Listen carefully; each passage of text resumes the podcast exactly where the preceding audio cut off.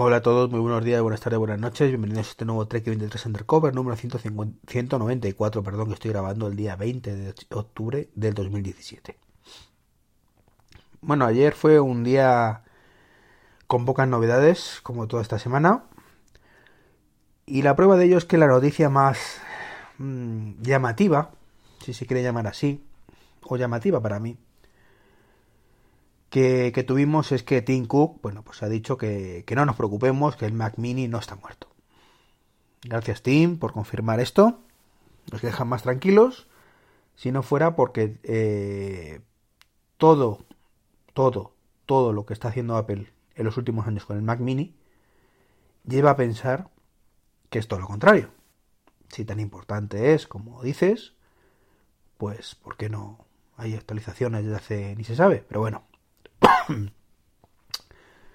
esas cosillas que, nos hace Apple de vez en cuando, pero bueno, tengamos esperanzas y eso sobre todo me hace pensar en esa idea que tengo yo del próximo Mac Mini, que, que creo que será más o menos el tamaño de un Apple TV, más, más o menos, con el cerebro, por llamarlo de alguna manera, la placa y todo eso de un Core M como es el de el MacBook de 12 pulgadas. Es decir, tenemos un MacBook de 12 pulgadas en formato pequeñito, sin batería. Con lo que, pues básicamente, pues tendremos esa esa caja, ya digo, de un tamaño más o menos como una Apple TV, con salida HDMI también, precisamente como el Apple TV, algunos puertos USB-C y, y para de contar. Y eso es lo que tendrá el próximo Mac Mini. Para, para mí creo que va a ser así. Puedo equivocarme, por supuesto. No tengo datos ni mucho menos de ni de primera, ni de segunda, ni de octava mano. Es simplemente intuición, en este caso. Por la evolución que lleva todo.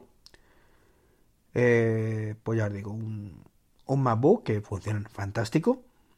Yo tengo uno, como, como bien sabéis, que, que, utilizo de vez en cuando. Es cierto que mi ordenador principal es un MacBook Pro, pero precisamente ayer desempolvé el, el MacBook para actualizarlo todo lo que había que actualizar y la verdad es que como, como un segundo ordenador va, va de lujo. Como un primer ordenador, pues ahí depende de cada uno. Si vuestra utilización eh, va a ser correo electrónico, navegar por internet mmm, y cuatro cosas más, gestión de fotos y cosas así, pues creo sinceramente que ese supuesto Mac Mini será más que suficiente. Porque, insisto, eh, estoy hablando del Mac Mini, eh, o sea, no, no del MacBook, aunque prácticamente lo mismo. Que sí, que el que quiera un i7 de cuatro núcleos y demás, quizás se quede con las ganas. Pero para eso Apple pues tiene otras gamas de equipos. Que digo que a lo mejor me estoy equivocando y sacan una evolución del que hay actualmente y, y ya está. Pero la verdad es que el Mac Mini para como equipo de entrada creo que debería ser eso y es una cosita pequeñita, como digo, fantástica. Si lo hacen así, yo creo que puede ser fantástico. Un... Eso sí, que bajan el precio. Porque es cierto que un MacBook son 1500 euros, pero estamos pagando muchas cosas ahí. La pantalla retina, esa cámara FaceTime cutrecilla, VGA, esa batería, esa monitorización de todo. Entonces, claro, si nos ceñimos al precio de un Mac mini actual de 600-700 euros, pues que evidentemente por un Core M metido en una caja de un Apple TV, un Core M equivalente, ¿de acuerdo? Que ahora Intel ha sacado los i5, en este caso, por razones de marketing. Es decir, un i5 capado que da un poquito más de sentido a todo. Así no hay esa duda de, pero ¿qué más potente un i5 un Core M? Bueno, pues tienes el i5 normal y el i5 de bajo consumo, que es más lento. Así que veremos en los próximos meses o años cuando, cuando saquen una actualización qué es lo que sacan y a qué precio. Pero la verdad es que si lo pusieran es un precio de 300 euros, 400 como mucho, creo que sería un equipo que se, se vendería muy bien. La verdad es que sospecho que se vendería muy bien en, en aquellos hogares que no requieren mucho más. Ahora, si nos ponemos a editar vídeo y todos los días, si queremos que lo haga reprisa y corriendo, pues evidentemente necesitaremos algo más potente como un iMac o un, un Pro o similar. Y por otro lado, mm, quería haceros un pensamiento que, que bueno, pensamiento, una noticia que salió, salió, si recuerdo si fue ayer o antes de ayer, y es que, pues hombre, como suele decirse, pues Dios da pan el que no tiene dientes. Y mientras en España pues estamos llorando porque no tenemos acceso a, al Apple Watch con LTE, pues los chinos, que sí tienen acceso, pues tienen un gobierno muy majo, que ha dicho, pues señores, chinitos míos, como tal y como funcionan las SIM actualmente, no tengo forma de saber para qué las estáis utilizando, y además no tengo forma de garantizar que ese reloj lo tengas tú, es decir, no te puedo identificar a ti, pues voy a hacer una cosa muy maja, y es, voy a cortar el LTE a los Apple Watch, con un par. Así que nada, mm, veremos qué pasa con eso, veremos si Apple llega a algún tipo de acuerdo con el gobierno chino para, con una solución de software, poder facilitar identificar mejor esas cositas. O si definitivamente pues dicen, mira, pues no quieres LTE, pues allá tú. Dejo de vender los LTE y mira, todos los millones de LTE que iba a venderte a China los mando a España. Por ejemplo. Ya sería maravilloso. En fin, creo que, que el tema da para pocas bromas. Aunque brome con ello. Y es que es muy triste que, todavía hoy por hoy pues haya este pensamiento e, en China, donde quieren controlar todo, lo que dicen las dictaduras.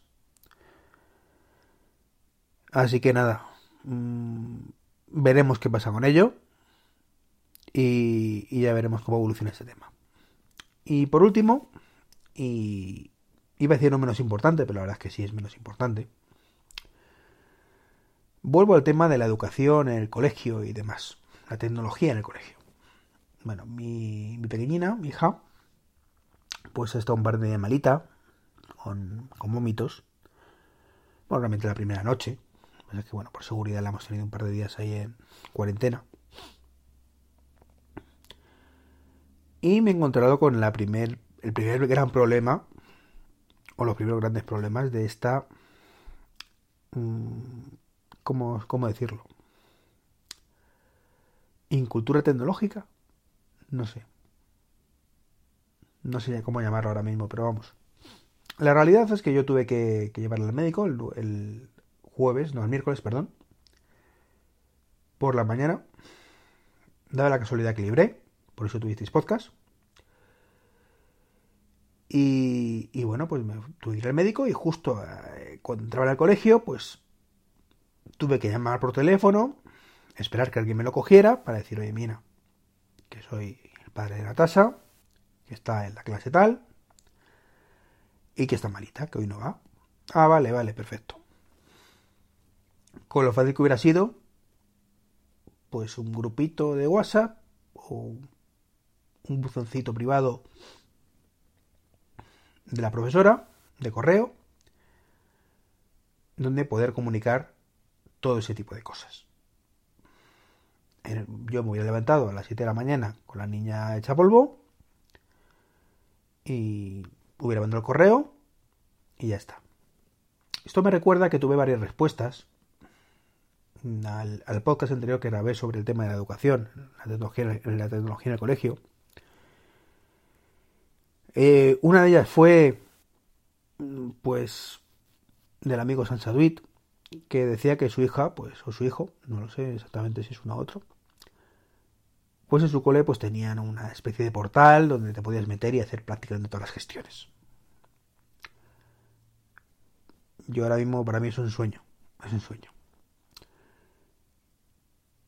Y, y bueno, lo cierto es que mm, pues sería una, una buena opción pero de momento, pues en mi caso no, tengo esa posibilidad. Otra cosa que me comentaron fue, claro, que desde el punto de vista de, los profesores, es que, claro, si tienes un, grupo de WhatsApp, pues, o un correo, pues haces trabajo fuera de horario de oficina. En este caso fuera de horario de estudiante. Estaría todo el mundo escribiéndote WhatsApp a todas horas, eh, corres a todas horas, etcétera. Lo puedo llegar a entender.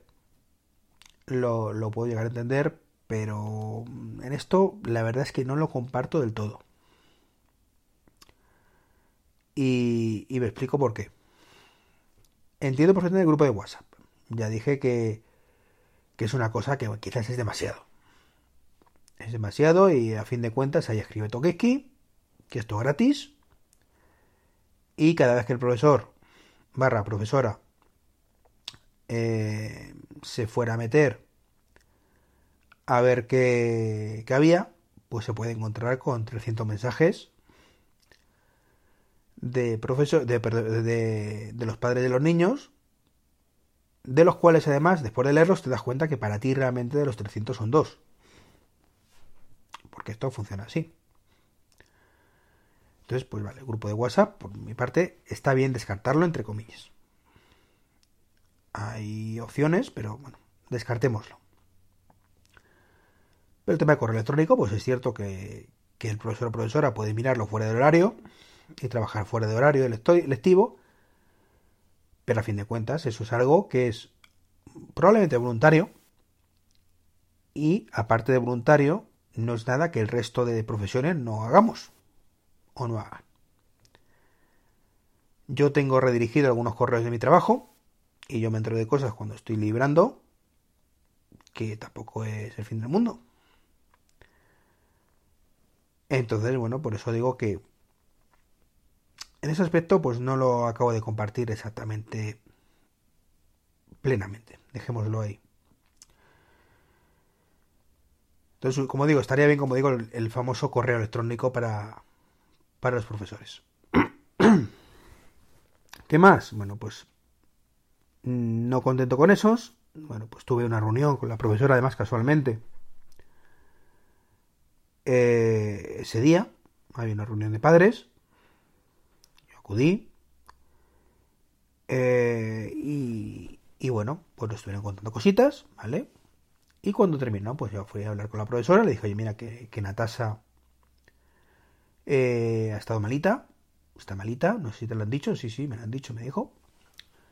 Entonces, ¿qué hago? ¿Te tengo que traer justificante o algo? Y me dijo que sí. Eh, bueno, por cierto, que no lo he dicho, el, usuario que me, comentó el tema de, su pareja, que es profesora, es eh, Draxavi, arroba Draxavi. Muchas gracias también, Xavier, por, tu opinión al respecto. que no sé si te llegué a comentar algo en su momento, pero aprovecho este podcast también para comentártelo. Eh, bueno, pues tengo el tema del justificante. Pues una cosa tan sencilla como hacer una foto y mandarlo por correo electrónico. No. Tienes que dejarlo en la mochilita de la niña. Tres días esperando. Traerlo. Y si eso ya lo miro yo cuando, cuando llegue. Con el agravante de que estos días, estos dos días que ha estado mi niña mala, pues han pasado alguna circular. Yo me he enterado gracias al grupo de padres de Lampa que si no tampoco me habría enterado. Supongo que hoy me llegará la niña con dos o tres circulares que han pasado, pero quiero pensar que es así. Pero si no, no me habría enterado. Lo mismo.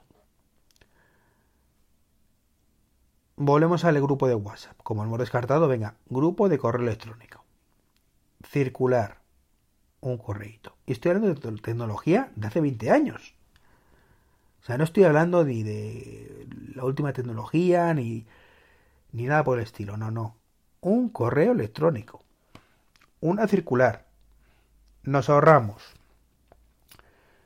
En el colegio de mi hija, pues las clases son de 25 niños.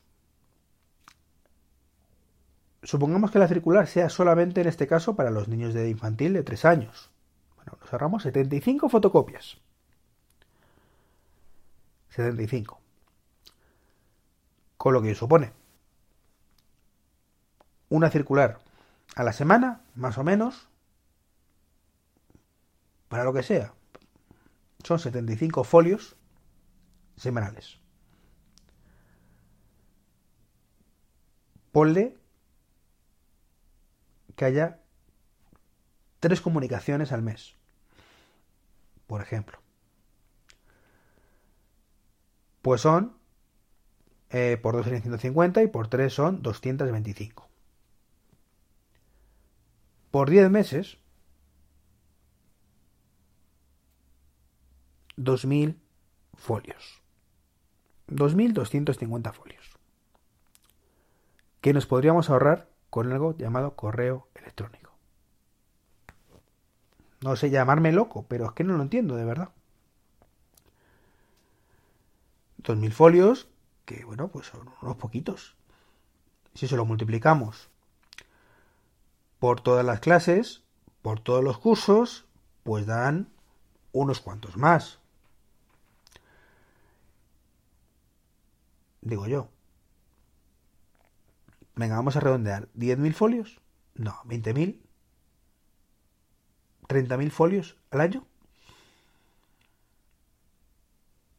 Creo que algún que otro árbol lo agradecería. Más el tóner de la fotocopiadora, más el tiempo de hacer fotocopias. No sé. Es que hay cosas que no entiendo, de verdad. Yo me río por no llorar, pero es que no lo entiendo. ¿Por qué no? Si esta en mi comunidad de vecinos nos pasan todo por correo. Y tenemos nuestro grupito de WhatsApp. En fin. Bienvenidos al siglo XXI. Un saludo y hasta la semana que viene.